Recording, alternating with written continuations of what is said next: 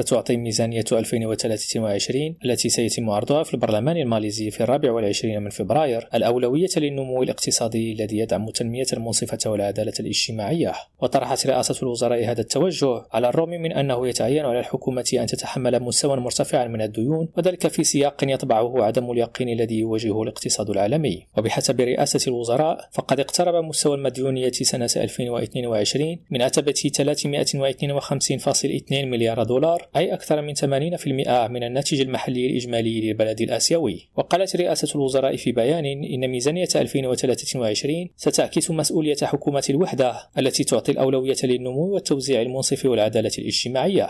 المصطفى السقنفل ريم راديو كوالالامبور